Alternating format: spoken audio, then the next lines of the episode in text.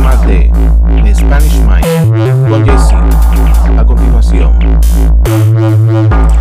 Buenas noches, damas y caballeros. Hoy estamos a 10 de enero del 2021. Si usted pensaba que esto iba a ser broma, pues no, fíjese que no. Ahora nos están persiguiendo. Sin querer darnos cuenta, el gobierno cuando, con perdón, cuando tuvo su momento, eh, no quisieron enforzar la ley, la ley 230, que hacía que toda red social que tuviera interés político iba a ser modificado.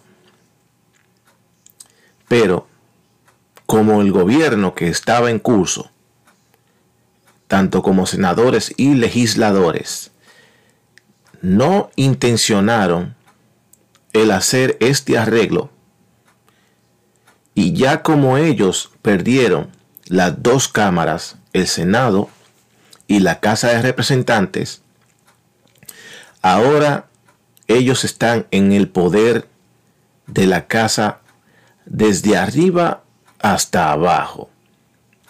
La presidencia están en mayoría en el Senado y como siempre últimamente también en mayoría en la Casa de Representantes. O sea que ellos tienen ahora el poder en las tres cámaras. Que cualquier ley que ellos determinan hacer va a subir derecho a ser firmada, porque van a estar en poder del Senado, que es la última firma que se hace cuando la Casa de Representantes tienen alguna idea. Entonces ahora ellos van con su agenda a todo vapor. Y en el fin de semana acabamos de ver que ya lo que es Google Play y también como Apple ya acaban de bloquear la red social Parler. ¿Qué era Parler? Parler se convirtió cuando el público empezó a entender que Twitter se había convertido en prácticamente un lugar donde si usted era republicano o conservador y usted tenía algún tipo de opinión o, hacía cualquier tipo de comentarios que ellos consideraban que era supuestamente agitador o desinformante, usted iba a ser bloqueado de esa página. Entonces, solamente permitían que aquellas personas que sean eh, demócratas o de la izquierda o de la extrema izquierda podían comentar, decir lo que quisieran en esa página de red social a diestra y siniestra y sin ninguna consecuencia. Pero si venía alguien del otro grupo que era republicano o conservador, rápidamente era censurado. Bien, al el público entender esto, se creó otra página. Otra página social que todo el mundo entendió que para allá había que coger, que se llamaba Parler. Y Parler se había convertido, atrayendo varias personas, en un lugar donde se podía expresar la ideología conservadora o personas de gran renombre podían cruzarse a este, a este lugar, a este medio cibernético, para expresar sus ideologías conservadoras o preferencias políticas mayormente republicanas.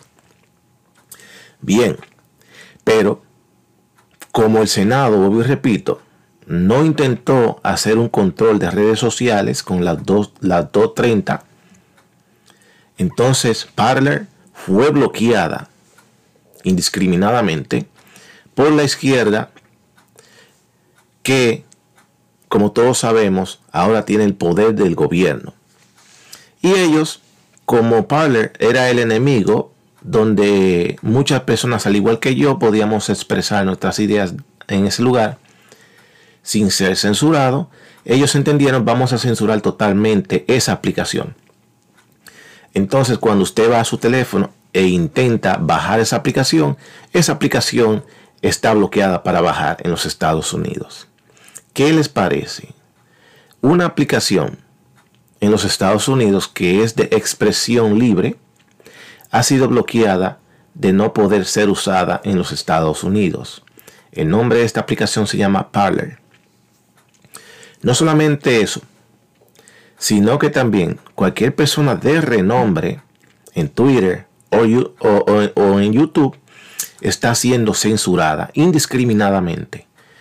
Y eso, que todavía no estamos al 20 de enero, que es cuando el gobierno de la izquierda entra legítimamente al poder. Estamos a semana y media de esa fecha y ya los medios están censurando a aquellos que se consideraban el enemigo. Pero cuando vemos que al mismo presidente le bloquean su, su, cuenta de Twitter, Instagram y Facebook de por vida, ¿qué usted cree que le puede pasar a usted que usted es un simple ciudadano? Dígame usted. ¿Qué usted cree que le puede pasar a usted? Meses anteriores, eh, la señorita Ocasio Cortés, una representante del condado del Bronx, dijo que ella iba a perseguir a todo fanático del presidente Trump para que sea eh, traído a coalición. Al igual, ella también mencionó que toda persona que sea republicana que esté trabajando en el gobierno después que ellos hayan entrado al poder tiene que ser despedida. Cuando ustedes escuchan comentarios como este, ven que el presidente le bloquea su cuenta de por vida de redes sociales a personas que hagan comentarios y que tengan muchos seguidores van a ir desapareciendo también, que ya están desapareciendo, ¿eh? Nadie se está quedando vivo, ni nadie está quedando con la cabeza afuera. El país que todo el mundo pensó que era el último, el último país en convertirse en un sistema de censura, ya los estamos empezando a ver. Se suponía que los Estados Unidos era el último país en el planeta donde la expresión libre existía. Pero lamentablemente ya esto empezó a cambiar desde el sábado 8 de enero. Me imagino que ahora en adelante la expresión a nivel de redes sociales va a ser totalmente vigilada. Eh, no podrá usted, si usted es un youtuber o una persona que le gusta subir información a Twitter, eh, es posible que su cuenta desaparezca si usted se pone a subir información que a ellos no les conviene que salga al aire, entonces lo van a tachar de desinformante, porque esa es la manera que ellos lo consideran para bloquearte. Usted está trayendo desinformación al público en general. Pero se supone que, aunque sea real lo que yo diga o no, se supone que es una plataforma libre para yo expresar lo que yo quiera. Porque está debajo de la ley 230. ¿Y cómo es que funciona la ley 230? Por ejemplo, como en una universidad, usted, usted puede ver un pizarrón en el pasillo de la universidad y el pasillo, eh, el, pizarrón en el pasillo es utilizado por todos los estudiantes o cualquier grupo que quiera escribir alguna información en ella. Eh, supongamos que el pizarrón es Twitter. Entonces todo el que quiera puede poner información de lo que sea, porque la pizarra es libre. El sábado nos juntaremos los alumnos de leyes de tercer grado a las 5 de la tarde el sábado para ir a un paseo al campo. Otro grupo viene, los estudiantes de ciencia nos juntaremos el domingo en la mañana para ir a la playa.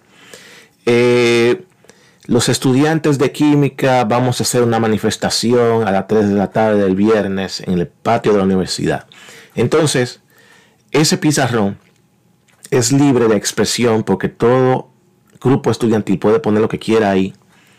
Pero cuando alguien viene con el borrador y determina qué sí se puede poner y qué no se puede poner, entonces es cuando ya el, el pizarrón deja de ser un pizarrón libre y es controlado por un grupo que entiende que tiene una preferencia política y que le interesa solamente que se postee en ese pizarrón lo que le conviene a su grupo y a su, y a su pensamiento de grupo social o político.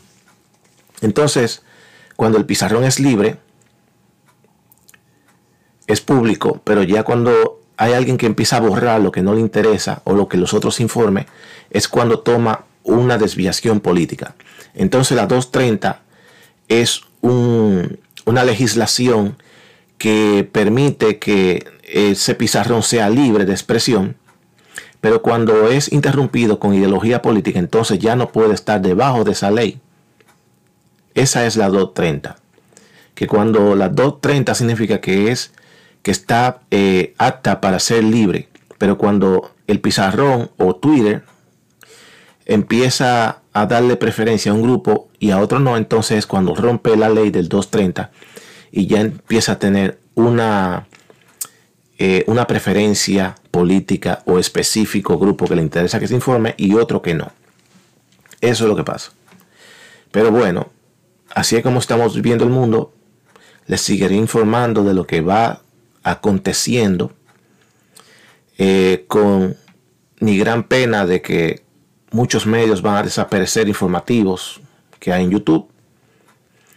Pero eh, cuando le lavan el cerebro a las nuevas generaciones y esas nuevas generaciones crecen y obtienen cargos políticos o empresas de grande renombre, ellos ya empiezan a accionar su ideología con la que fue lavado su cerebro 20 o 30 años atrás.